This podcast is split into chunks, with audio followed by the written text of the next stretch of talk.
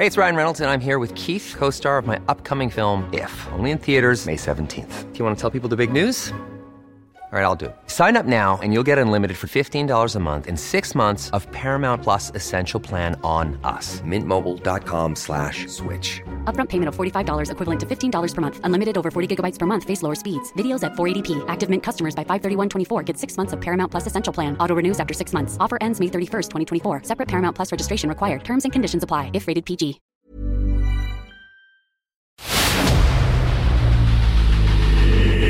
Dedo en la llaga. Había una vez un mundo en el que nadie creía. Un país de historias inexplicables. Una nación con personajes asombrosos. Santo Tomás tenía razón. Hay que ver para creer. El México increíble, las verdades que duelen, la voz de los que callan, el dedo en la llaga. Infórmate, diviértete, enójate y vuelve a empezar. El Heraldo Radio presenta El Dedo en la Llaga con Adriana Delgado.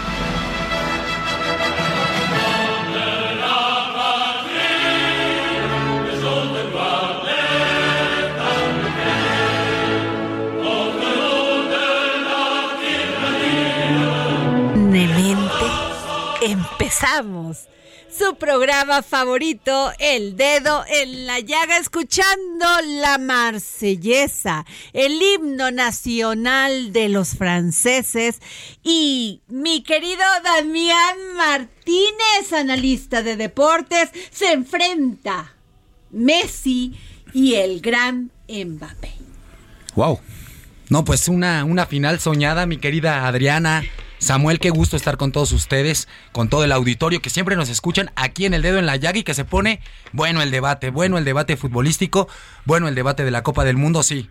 Los máximos exponentes de, esta Copa del Mundo, Kylian Mbappé frente a Leonel Messi, que va a ser, Samuel, un duelo durísimo porque Messi si gana, se consolida o se consagra para muchos Así es. como el mejor futbolista en la historia, superando incluso a Diego Armando Maradona.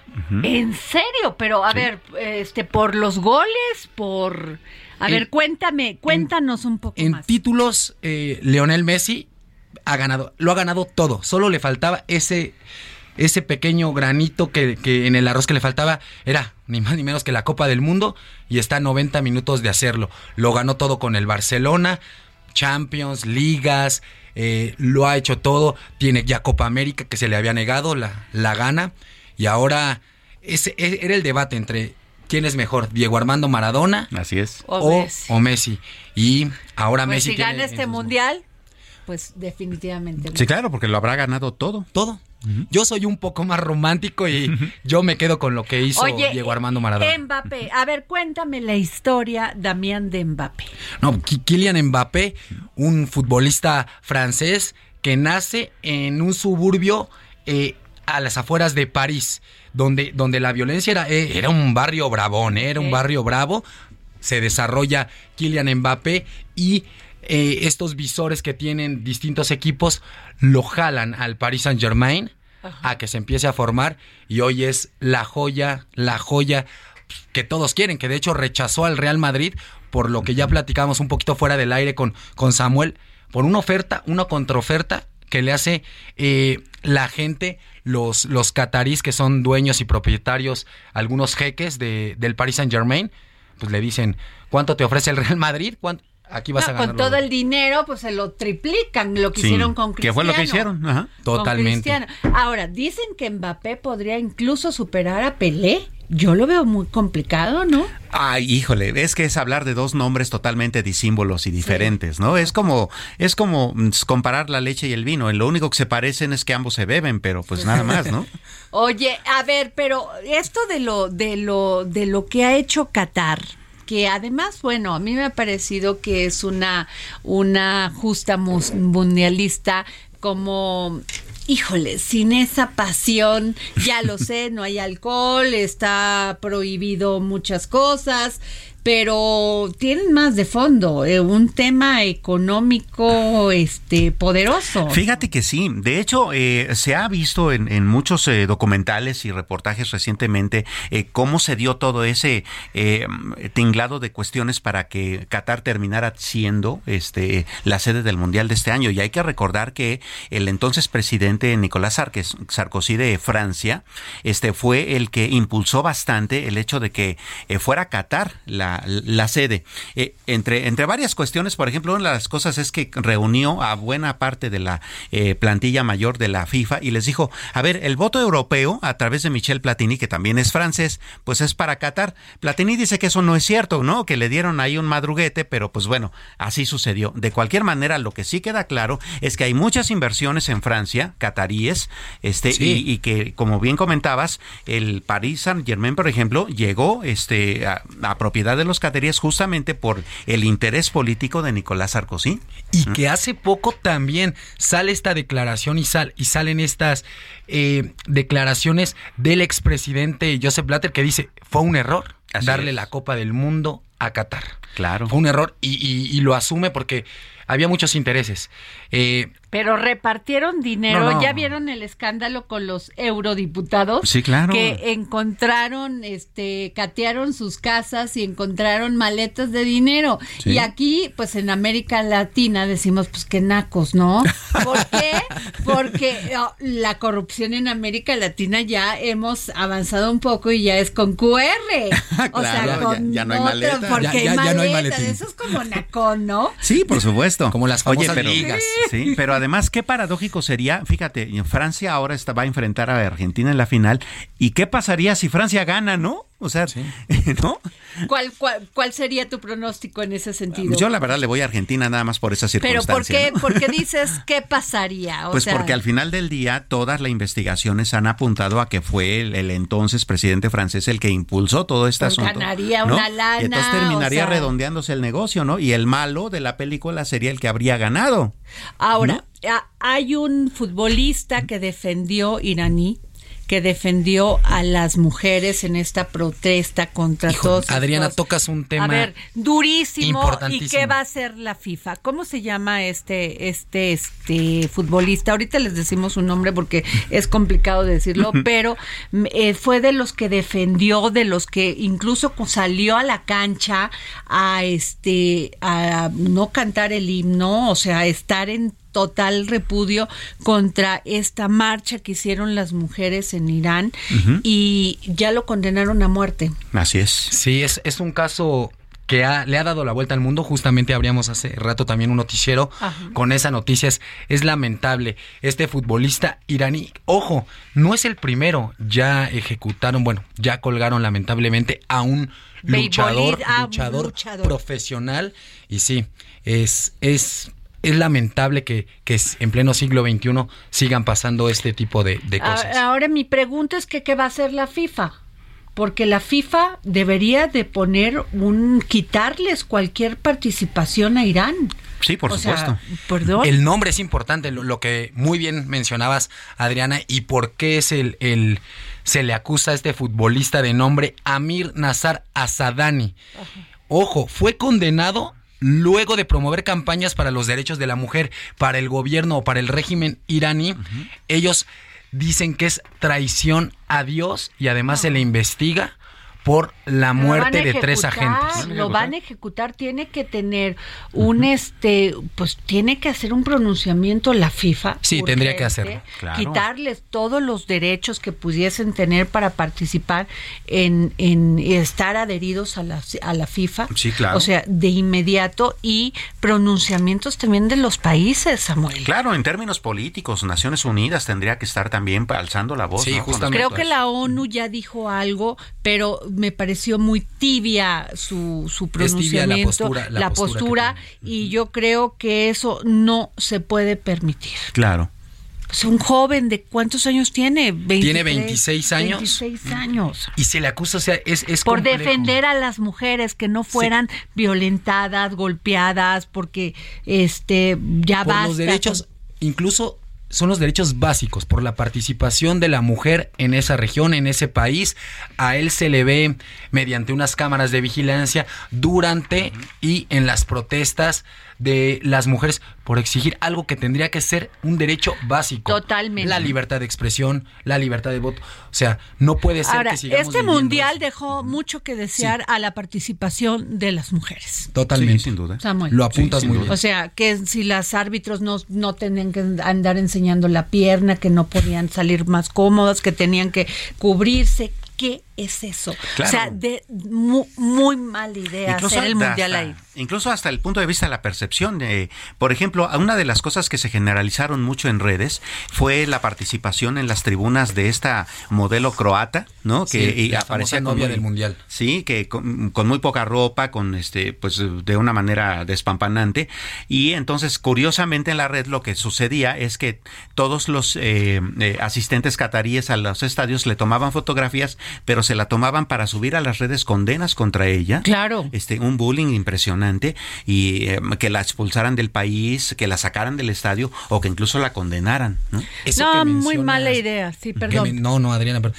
Ivana Nol es, Ivana. es esta croata. 30 años tiene y sí, o sea, ella iba vestida y dice que la primera vez lo hizo con sintiéndose muy arriesgada Sí. de hacerlo, ¿no? De que, de que le fueron vio que no y, y lo que apuntas es importantísimo porque no le tomaban fotos para o mira cómo no era para condenar el hecho de en redes es. sociales dentro del país de no puede ser que una extranjera venga a mover un poco este tema y que venga a decirle a las mujeres de, de, de este de, de Qatar pueden vestirse así. Claro. Bueno, se van a enfrentar, Damián, Francia y Arge- eh, contra Argentina.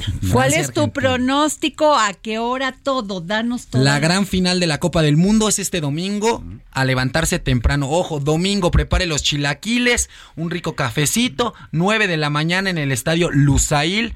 Capacidad de 80 mil aficionados, bastantes aficionados que van a poder acudir a ver. Francia contra Argentina, Argentina contra Francia, esa es la gran final de la Copa del Mundo. Yo me quedo y yo quiero que gane el albiceleste, quiero que gane Argentina. Sí, Ya somos lo habíamos- latinos, Sí, nos somos llama latinos. más Y para ya- y acá, ya ¿no? estábamos, ya subidos en ese barco desde que nos Sí, ganaron. Y Entonces, Messi, bueno, es espectacular. Tú, Samuel Sí, Prieto. sin duda. Yo creo que yo creo que el albiceleste tendría que representar a los latinoamericanos, hacerlo de una de un buen papel y por qué no, pues digo, Messi es un histórico, que termine de serlo, ¿no? to- tota- sería la cereza en el pastel Así es. para dejarnos de dudas y ser el mejor en la historia. Oiga, pues sí, yo sé que eh, su tema es que sí, que si juegan bien, que si esto, que si vienen para acá, pero ya después los quiero invitar con mujeres aquí en esta cabina. Sería increíble, este, ¿eh? Para saber cuáles son los más guapos. Ustedes no nos tienen que decir cuáles parecen los más guapos, nomás Pues no, decir este me parece, me parece que es más carita,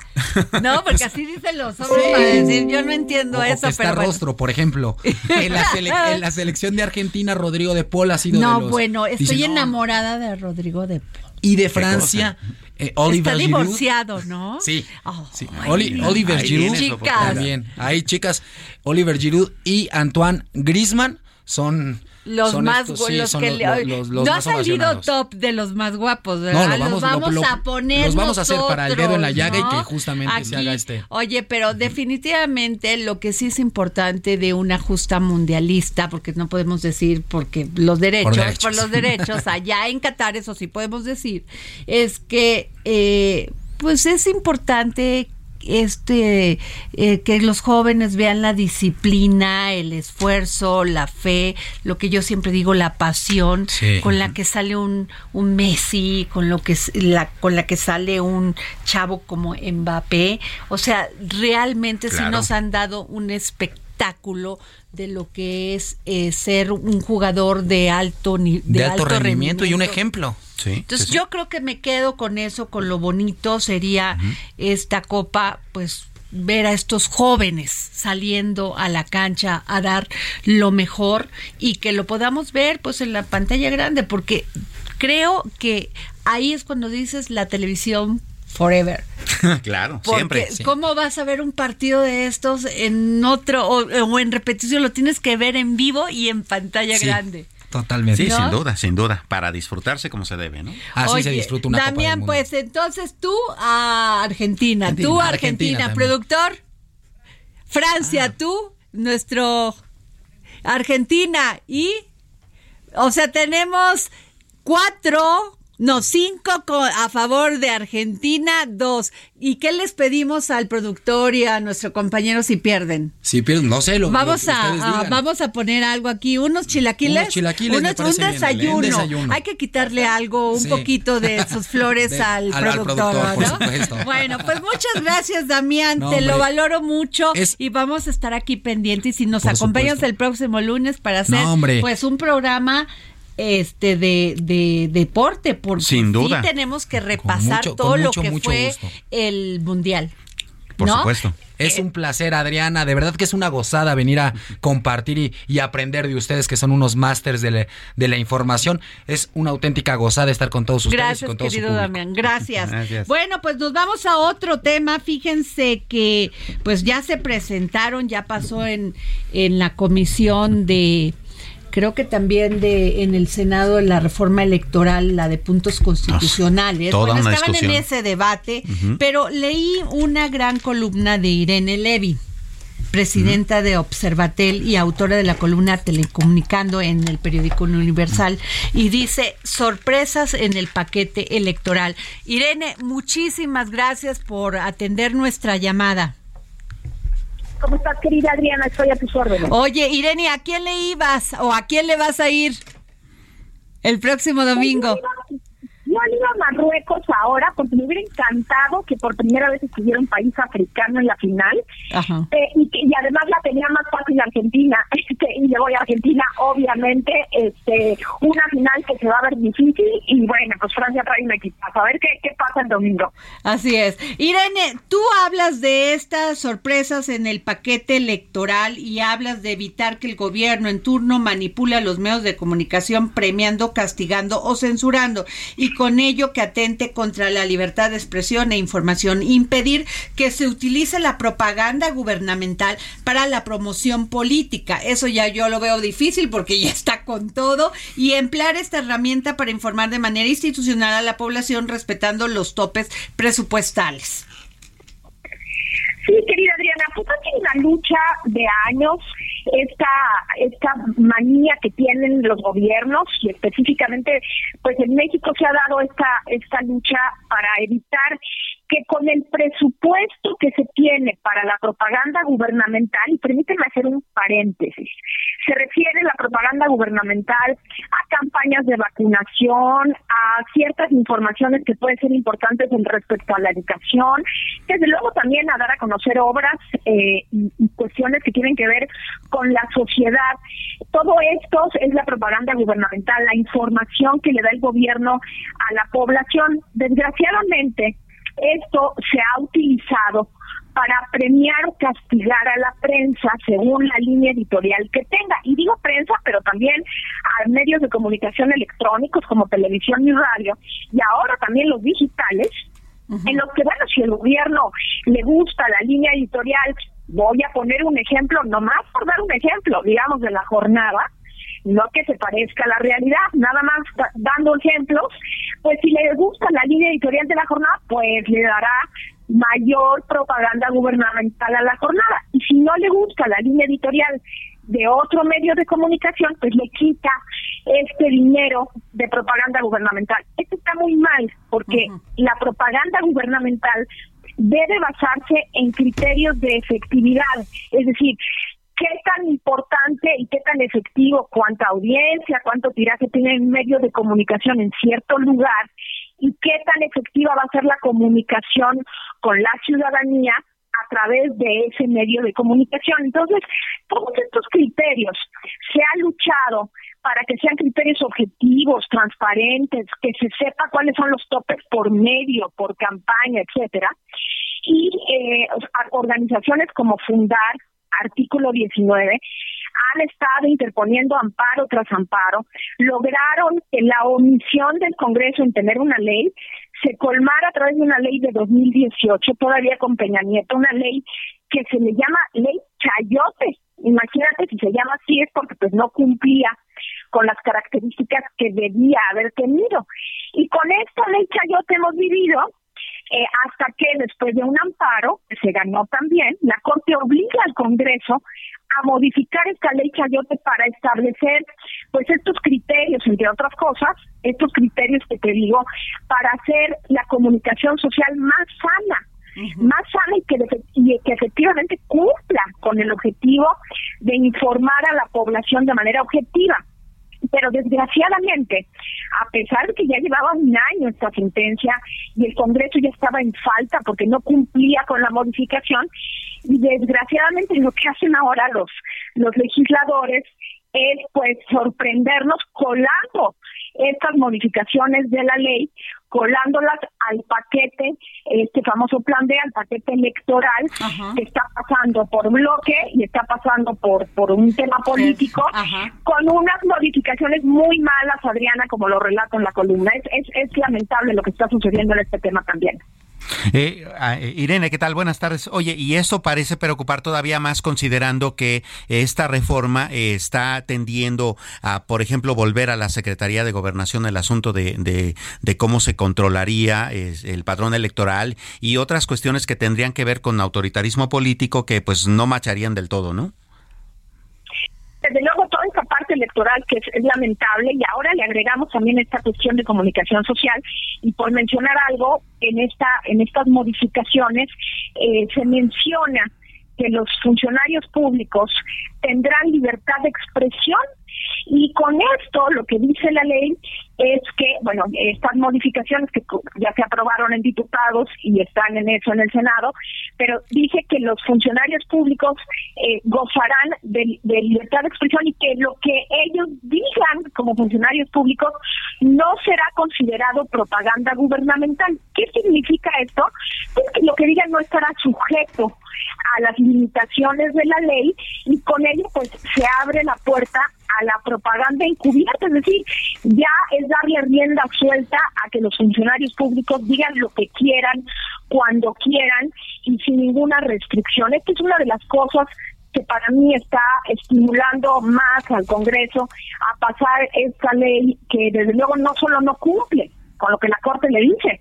La Corte le dice, oye, tienes que incluir criterios objetivos, tienes que evitar que se manipule la información, etcétera. Y no solo no cumple con esto, sino que además agrega esta nueva figura de la, entre comillas, libertad de expresión de los funcionarios públicos. Realmente es una pena. Pues Irene, te agradecemos que nos hayas tomado la llamada para el dedo en la llaga. Irene Levy, presidente de Observatel y autora de la columna Telecomunicando en el periódico El Universal. Muchísimas gracias siempre estoy a la orden, querida Diana. Buenas tardes. Pues muy interesante. Bastante interesante. Muy interesante. Me pareció maravillosa su columna porque había puesto, no había, o sea, nadie había puesto el dedo en la llaga en un tema que es vital, que es el tema de, de la libertad de expresión. Sí, sin duda. Sin duda. Oye, y yo ojalá hubiesen agregado ahí, no sé por qué no presionamos más, que haya debates, o sea, está bien que va a haber para los para las corcholatas, pero debe haber debates en los medios y no ofenderse porque yo me acuerdo que la izquierda siempre siempre pues estaba en contra de que se les dijera algo en un debate siempre se sintieron minoría, ahora ya no son minoría, ya son mayoría. Claro, entonces eh, también tendría que verse un debate, pero ya entre los candidatos de todas las fuerzas políticas. Exacto, a ver, para diputados, para senadores por localidad, a gobernadores, porque acuérdate tú que en aquel momento, bueno, eh, no se podía decir nada porque se ofendían y se ofendían, decían que se estaba abusando de, de, de este, los programas o los espacios para dárselos a otros partidos políticos y eso no era cierto. No, bueno, pues eh, eh, pero eso estaría mucho mejor, aun cuando ellos supusieran que hay un abuso que no hay tal, debe haber discusión política, pero es más abuso el que cometen contra la población sometiéndola a tanto a tanto spot, ¿no? Oigan, yo les quiero invitar, yo sé que este estos son momentos y momentos de amor, de felicidad, pero también hay muchos niños que sufren en sus en las zonas rurales, Samuel, no tienen ni de comer. Acuérdate que hablamos de niños que apenas si se alimentan con una, con una tortilla y un pedacito de chile. Bueno, pues a ver, eh, nosotros aquí en la Fundación Andrade, de la que pertenece el Heraldo Media Group, pues estamos participando en una rifa de una veo este para pues ayudar a estos niños que queremos que se tengan una Navidad y una vida diferente. Así que usted puede participar en fundación grupoandrade.org.mx. Son 100 pesos usted se los gasta, que me está escuchando, y puede salvar la, la cara de una niña o un niño que tienen la ilusión de salir adelante. Nos vamos a un corte.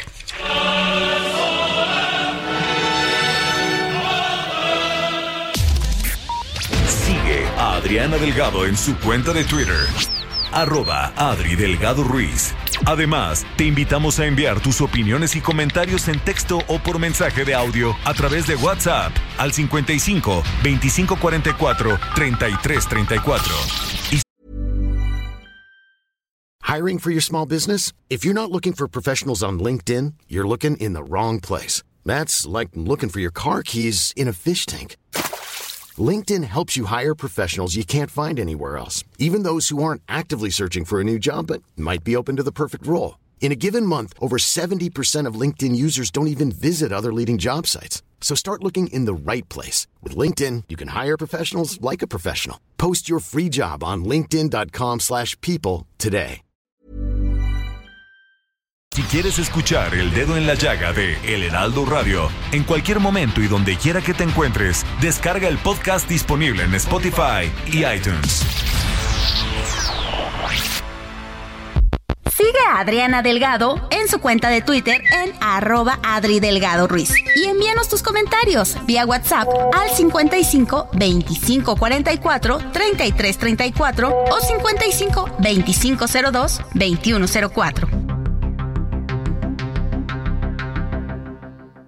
Estrena con Ford La Viga dos unidades únicas en México. Ford Expedition Limited 2022 o una Ford Expedition Max 2022. Aprovecha la entrega inmediata. Visítanos hoy mismo en Calzada de la Viga, 1880, Mexicalcingo, Iztapalapa, código postal 09099, Ciudad de México. O llama al 5521-284071. Adriana Delgado, en exclusiva al director de cine Luis Mandoki. ¿Qué ha cambiado del momento que usted empezó a hacer cine hasta el día de hoy? Ahora se ha perdido un poco esa magia, incluso de ver el cine en las grandes salas. Ahora lo puede ver uno en un televisor y cambiarle o en una computadora. ¿Está usted a gusto con este cambio? Bueno, yo creo que la vida es cambio. La vida es evolución y es con los cambios como uno va alimentándose para seguir creando y para usar la tecnología nueva para, para expandirse y no para lo contrario. Por ejemplo, en esta última película, fue la primera película que yo hago digital. Entonces fue un aprendizaje con, el, con mi director de fotografía de entender. Cuando filmábamos ahora en digital, le decía es que esto está muy oscuro. Dice, sí, pero es que eso se corrige en postproducción.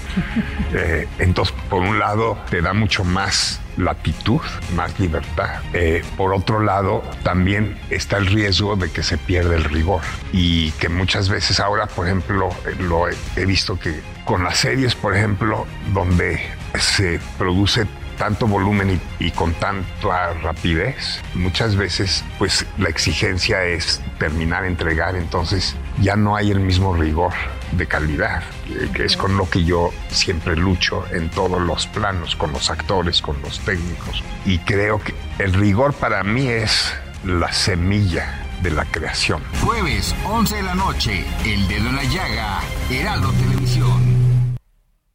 Bueno, y regresamos aquí para seguir poniendo el dedo en la llaga con la noticia de que Francia se va a enfrentar, se va a enfrentar a Argentina el próximo domingo. Sí. Tempranito, hay que levantarnos. Hay que levantarnos temprano, sí, y veremos quién será el nuevo campeón del mundo, ¿no? Pues mm, yo creo que eh, según, a ver, no tengo un, un esquema de encuestas ahorita, pero el que hicimos en la cabina, fácil eran 5 contra 12. sí, ¿verdad? Todos a favor de Argentina, la mayoría. Sí, claro, pues, latinos al final del día somos. es. Bueno, pues ¿qué les cuento? Fíjense que este lunes 12 de diciembre, México y Estados Unidos, el pasado 12 de diciembre, cumplieron 200 años de relaciones diplomáticas, por lo que los mandatarios de cada nación Andrés Manuel López Obrador y Joe Biden, respectivamente, intercambiaron cartas para celebrar, celebrar el lazo. Pero sin duda, toda esta tarea de diplomacia es muy importante y hay un hombre encargado de esto que siempre deja muy bien a México porque él es un gran funcionario, un hombre que entiende de política, de relaciones políticas y sin duda es Esteban Moctezuma Barragán, embajador extraordinario y plenipotenciario de México ante los Estados Unidos de América. ¿Cómo está, embajador? Adriana, muy bien y muy contento de hablar con tu auditorio a través de este gran programa que tienes. Oiga, ¿a quién le iba? ¿A quién le va más bien el domingo? Pues el domingo me gustaría que se quedara en Latinoamérica. La Copa hace 20 ah. años que ningún eh, país latinoamericano ha ganado. Cierto, eso fíjese que es una muy buena observación, es cierto, tenemos muchos, 20 años sin tener la, la, este, el mundial aquí de este lado. Exactamente, entonces creo que nos toca como continente. Este embajador, pues este 12 de diciembre fue muy importante porque se cumplieron 200 años de relaciones diplomáticas entre México y Estados Unidos. Así es, eh, fue el embajador José Manuel Sosaya eh, el 12 de diciembre de 1822 cuando entregó sus cartas como enviado extraordinario y ministro plenipotenciario se iniciaron las relaciones diplomáticas entre estos dos países. Y pues obviamente hemos pasado de unos años turbulentos, eh, de una invasión, difíciles a una relación de sociedad, de eh, amistad y, de ser socios en Norteamérica, lo que habla de una evolución que habla muy muy favorablemente de ambos pueblos. Ahora, este, como usted bien dice, pues la relación ha pasado por momentos complicados entre, entre pues acuerdos comerciales, entre también todo este tema de, de la migración que se está dando hacia Estados Unidos y momentos difíciles. ¿Cómo ve usted este en este momento la relación México-Estados Unidos? Pues eh, la relación es una relación eh, muy vibrante, muy eh, interesante. Fíjate que hace unos meses estuve en la garita de San Isidro, que es el paso, digamos, de Tijuana a San Diego. yo, yo estaba del lado americano hablando con la gente de aduanas y me decían, porque se veía eh, toda la cola de automóviles que venían de México, eran como 12 líneas de automóviles por un kilómetro de largo, y me decía la gente de CBP, me decía, mire embajador, el 90% de esos automóviles que están entrando a Estados Unidos son americanos. Mm, Le digo, ¿cómo? Sí, todos los días en la mañana pasa un flujo inmenso de americanos ah, a San Diego porque ah. viven en México, porque les conviene vivir en México y quieren vivir en México, en Tijuana. Y aquí lo curioso es que en la frontera hay una eh, relación entre las personas, entre las familias, entre los comercios muy importante que sacan lo mejor de los dos países y de eso no se habla, solo se habla de los problemas, de los problemas de migración, de los problemas de violencia, cuando en realidad, ¿sabes cuántos cruces hay diariamente? Casi dos millones de cruces diarios en nuestra frontera entre México y Estados Unidos. Ahora, desde el punto de vista económico, te voy a poner nada más un ejemplo para no aburrir a tu auditorio. El año pasado, Estados Unidos le exportó a México más que a toda la Unión Europea en su conjunto. De ese tamaño es nuestro comercio. Sí, más que a toda la Unión Europea. Definitivamente es nuestro principal socio este, comercial, pero aún, aún con todas estas problemáticas propias de la convivencia, pues hemos tenido una relación muy pacífica. Una relación cada vez mejor, una relación que además ahora eh, con estos problemas geopolíticos que hay, eh, en donde hay mucha tensión en el mundo, la invasión de Ucrania y todo ese tipo de problemas, eh, el mundo se está organizando en regiones y la región nuestra es Norteamérica. Y eh, los tres países norteamericanos, Canadá, Estados Unidos y México, están trabajando por crear una región competitiva pero también humanista, o sea, queremos una economía fuerte pero también que se defiendan valores como la libertad, la democracia, eh, los derechos humanos y por eso es que también va a haber una reunión entre los tres eh, presidentes, o sea, el primer ministro Trudeau, el presidente Biden y el presidente López Obrador, los primeros días de enero, precisamente para hablar de este proyecto norteamericano que debe de ser, digamos que la punta de lanza para sacar adelante a todo el continente americano, en particular también a Centroamérica, y que podamos ser un continente con un bienestar compartido. Embajador, embajador Esteban Moctezuma Barragán, yo le quiero preguntar, eh, el presidente ayer en la mañanera, o fue ayer, sí, ayer en la mañanera, pues también habló de que usted podría ser corcholata.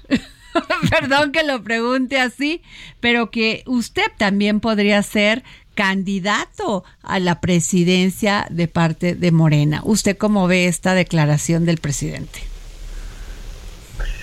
Mira, Adriana, nosotros tenemos un trabajo bien delicado que a mí me honra muchísimo aquí en Estados Unidos y yo estoy 100% dedicado a él, eh, por lo cual en realidad eh, no, no estoy haciendo actividad alguna de tipo eh, partidista, ni mucho menos, sino que estoy concentrado en que esa relación bilateral que afecta a millones de mexicanos, porque realmente afecta a la mayoría de los mexicanos, eh, se dé siempre en los mejores términos y que cuando haya eh, asperezas las podamos limar rápido y bien. Y en eso estoy concentrado al 100%, Adrián. Pero no le interesaría participar, por lo que yo entiendo, ¿no? ¿O sí? Pues yo no te puedo contestar este tomando tu aseveración porque entonces me lo vas a tomar como declaración. Sí, sí, sí, la, entiendo también. No, no, lo que digo Pero usted, usted ha sido un gran funcionario público, ha tenido una gran carrera política, por eso me atrevo a hacerle esta pregunta. Pero sabes que Adriana, eh, yo he tenido el honor de ser secretario en tres ocasiones con gobiernos distintos, incluso con, con, posiciones distintas. Y yo creo que es por eso, porque en vez de estar buscando siempre el cargo que sigue, me he concentrado en el que tengo y he logrado dar resultados. Y yo creo que eh, eso es lo mejor, ¿no? Dar resultados en el cargo que tiene. Pues muchas gracias, embajador Esteban Moctezuma, embajador extraordinario y plenipotenciario de México ante los Estados Unidos de América. Gracias por tomarnos la llamada para el dedo en la llaga. Gracias a ti, Adriana, y un saludo a todo tu auditorio y aunque falten todavía algunos días, feliz Navidad y un año 2023. Oiga, ¿y qué cena usted en Navidad? Yo ceno en Navidad, eh, no puede faltar el pavo, Ajá. Eh, los romeritos, Ajá. y afortunadamente ya vimos dónde se consiguen aquí en Washington. Ok, o sea, va a pasar la Navidad ya en Washington. Sí, te digo que ah, estamos eh, dedicados al 100 a trabajar aquí en la relación bilateral. Pues todo lo mejor, embajador. Muchas gracias por tomarnos la llamada. Qué linda Adriana y saludos a todos. Gracias. Y bueno, pues qué tal, pues me dijo que no, pero pues yo creo que tiene tantas posibilidades como muchos. Sí, claro, por supuesto. Con una gran carrera política en este país y además un hombre que fíjate que me cae muy bien porque es muy estructurado y además él pues no se sale. Él es un hombre muy este institucional. Es correcto. Así, ¿no? Así es. Y eso a veces necesitamos también funcionarios así. Sí, sin duda. Bueno, déjenme decirles que tengo en la línea a un gran y queridísimo amigo mío, bueno, gran este maestro de la UNAM, doctor de la UNAM, eh, además gran conductor de programas de televisión en el 11, un gran académico, un gran periodista, John Ackerman. ¿Cómo estás, querido John? Felicidades. Buenas tardes, querida Adriana, muchas gracias. Oye, te Este, dieron premio de locución, John. Sí, un honor, fíjate. Este, yo que apenas estoy aprendiendo de, de ustedes. Los, Ah. este, periodistas. eh, Si tú eres nuestro de sensei. larga trayectoria. No, mira, yo soy un académico, soy profesor de la UNAM. Hemos este, estudiado mucho, este, libros y grados y estas cosas, pero, pero esto del, del periodismo este, ha sido una aventura muy bonita, ¿no? Y este y recibir, eh, bueno, he recibido ahí el premio ahí de, de- de periodismo de parte de los colegas, amigos grupo de periodistas, pero este este premio es muy especial porque es un premio de locución, ¿no? y, eh, y pues un reconocimiento al trabajo que hemos hecho en, en TV UNAM, sobre todo, ¿no? Con, ya son unos...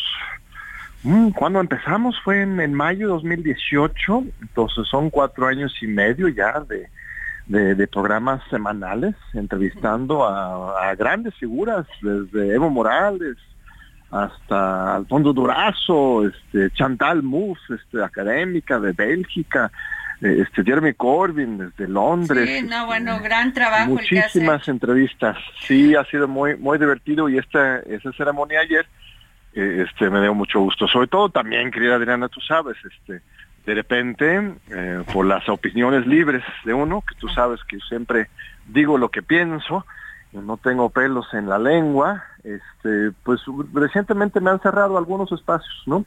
Entonces este reconocimiento es este es este doblemente satisfactorio este, tener ese reconocimiento de, la profesión de los locutores, ¿no? John, ¿qué piensas hablando de Evo Morales? ¿Qué, qué piensas de la situación que se está dando en Perú? A mí me parece muy interesante que el pueblo esté eh, pues, defendiendo a su presidente, este, más allá de los errores que él haya comi- cometido y este y la el contexto tan complicado, pues al final de cuentas lo importante es eso, que los presidentes estén arraigados con su pueblo y que y que ellos este pues salgan en su en su defensa, eso es algo que habla de la crítica eh, conciencia crítica pues, este Claro. cultura combativa de nuestros pueblos de América Latina. Eh, este eh, es una situación en general de estas este pues golpes, guerras jurídicas, este mediáticas en contra de líderes de izquierda. Creo que tenemos que aprender de eso, este eh, evitar, evitar que se construya un escenario similar en México, ganas no le falta a, a muchos grupos este, de la oposición eh, este, tomar eh, medidas en contra de nuestro propio presidente López Obrador ahora o después. Y también creo que hay una elección del otro lado. Yo creo que uno de los errores de Pedro Castillo fue también alejarse de este, algunas bases de su propio partido, claro. sus propios seguidores. Y este y eso también es una elección acá. Tú sabes, este he estado participando muy fuertemente en democratizar a, a Morena, acercar a, a este partido a los movimientos y a, a las bases y a los ciudadanos en todo el país.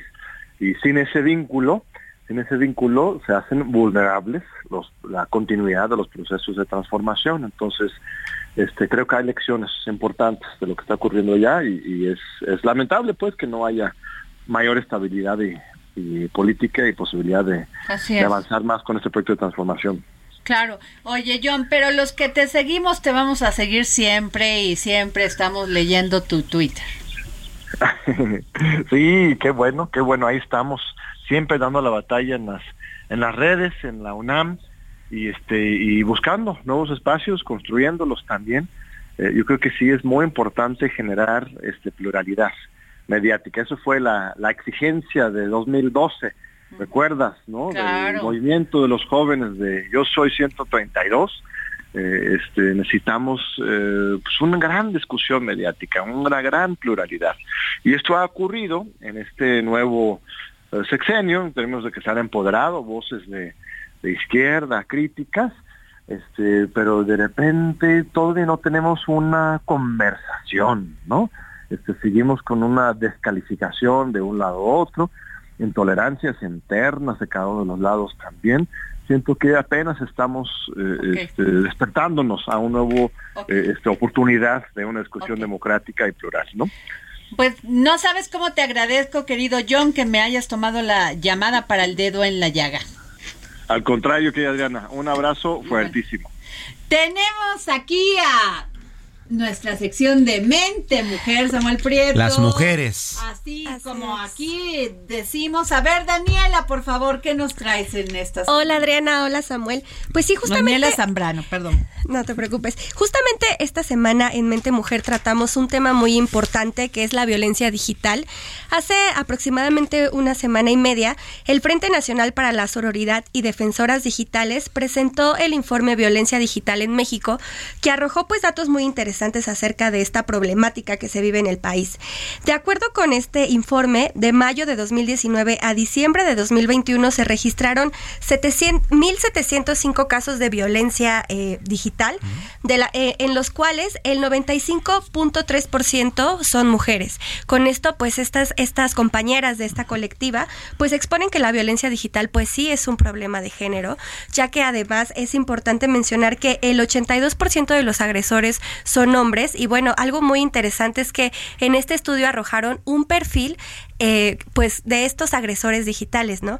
Eh, en este perfil pues arrojaron que son hombres que se encuentran entre 18 y 24 años de edad y que aparte pues su escolaridad es universitaria, es decir que justo se crea como una eh, pues alerta en, el sector sobre sobre todo universitario, ¿no? Es decir, ¿qué está pasando en las en las universidades de, de México? Pues para que se esté dando tanto esta pues esta violencia digital. Este informe pues fue presentado por Olimpia Coral Melo, que fue justo la impulsora de la ley Olimpia, que entró en vigor en enero de 2022. Y bueno, solo como dato, eh, de los primeros, de los lugares con más casos de violencia digital en el país, pues se encuentra en primer lugar la Ciudad de México con 291 casos, en segundo lugar el Estado de México con 185 casos y en tercer lugar el Estado de Veracruz con 70 casos de violencia digital. Híjole, terrible. Terrible que cuando yo siento que vamos este, avanzando, vamos retrocediendo. Terrible datos. Claudia Juárez. Buenas tardes. Pues justamente eh, añadiendo un poco a la información de Dani, eh, es, ya se está analizando que pueda realmente incorporarse este tema del ciberacoso y de la violencia digital. Y aunado a lo que ella comentaba, pues hay una organización que se llama Las Chidas en Línea, que habla que las jóvenes, particularmente de 17 años, específicamente en ese rango de edad, pero de estas chicas son las que están más susceptibles a esta a este acoso. Y también me gustaría comentar un dato que vi que me pareció alarmante y muy lamentable, es que nueve de cada diez mujeres que viajan en transporte público han sido víctimas de acoso sexual. Entonces esto es terrible porque desafortunadamente es el transporte en el que mayormente se mueven las mujeres y en conjunto las mexicanas realizan 10 millones de desplazamientos al día, 74% de los cuales son en transporte público. Entonces, pues lo mismo, el acoso pasa de la casa muchas veces a la calle, en la calle en el transporte público. ¿Cuántas veces no han visto ustedes noticias que habla de que el señor tal estaba videograbando, grabando, tomando fotos a las mujeres sin su consentimiento? Entonces, pues bueno, tampoco te puedes sentir segura, ni siquiera en el transporte público. Cuando ves que alguien ya trae un teléfono, pues tienes que estar como alerta de que no te esté tomando ningún tipo de video o foto sin tu consentimiento. Y pues bueno, esto es muy triste que tres de cada cuatro, nueve de cada diez mujeres ha pasado por esta situación. Bueno, y si bien nos va, esto es una cosa que no llega a lo físico, pero si mal nos va, como siempre lo digo en este programa, nos matan. Exacto. Samuel Prieto, tú pues, eres eh, Vaya cosa, ¿no? Porque entonces estamos hablando de escenarios bien negros, tanto en el eh, universo real como en el universo digital, ¿no? Entonces ese ya es un problema porque pues no tiene para dónde hacerse. El gran problema está en que al parecer entonces las iniciativas y las leyes que, se han puesto ya eh, en circulación pues no están ayudando tanto como, como nos hubiera gustado. pánico, tengan mucho cuidado también con las redes sociales porque cualquiera te puede mandar un mensaje y hacerte caer en algo, ¿eh? O sea, tú lo sientes, ay, pues son fans, a lo mejor me está porque le gustó una foto en Instagram y tú contestas, pero sí tienes que tener cuidado porque tú no sabes quién se esconde detrás de una el pantalla. el famoso grooming que eh, engancha sobre todo a menores de edad, se esconden delincuentes detrás de las computadoras. Pero no solamente las personas, no solamente los niños, eh, Claudia, cualquiera podemos caer. ¿eh? Claro. Pero bueno, particularmente en el tema del acoso, porque bueno, eh, ciberdelincuentes están atacando a cualquier tipo de persona de, la tercera edad. La chica que, que mataron para extraerle su niño, así, perdón la palabra, y la y la la conectaron por medio del Facebook. Bueno, pues yo les agradezco a Daniela, a Claudia, a Samuel Prieto que hayan estado aquí conmigo en el dedo en la llaga. Ya se nos acabó el tiempo. Ah, no, todavía tengo un minuto. Es que ya escuché 10. Claudia, a ver, perdón. A ver, Daniela, ¿alguna opinión? Sí, pues justamente aparte de esto, pues a mí me queda como muy claro que las redes sociales son una ventana a la privacidad, ¿no? O sea, nunca sabes qué, qué estás compartiendo y qué pueden agarrar. O sea, pueden, pueden saber quién es tu familia. Se o con quién te enganchas. Entonces es muy importante tener cuidado, sobre todo de qué compartes en, redes sociales. Exacto. y cuiden mucho a sus hijos, Claudia. Eso yo creo que sería también nuestra nuestro llamado, ¿no? Y es nuestra obligación también. A los a los a las madres y a los padres no le den un celular así como así a un niño y monitoreenlo. Sí, monitoreenlo, ¿no? Pero bueno, ahora sí, ya pues nos tenemos que ir. Muchísimas gracias, Daniela, Claudia, Samuel. Este, nos escuchamos mañana. Gracias.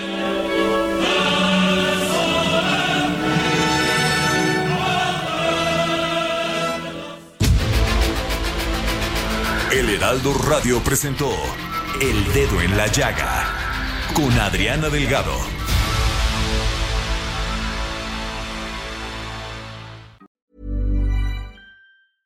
Imagine the softest sheets you've ever felt. Now imagine them getting even softer over time. That's what you'll feel with Bowl and Branch's organic cotton sheets. In a recent customer survey, 96% replied that Bowl and Branch sheets get softer with every wash. Start getting your best night's sleep in these sheets that get softer and softer for years to come. Try their sheets with a 30-night guarantee. Plus, get 15% off your first order at bowlandbranch.com. Code BUTTERY. Exclusions apply. See site for details.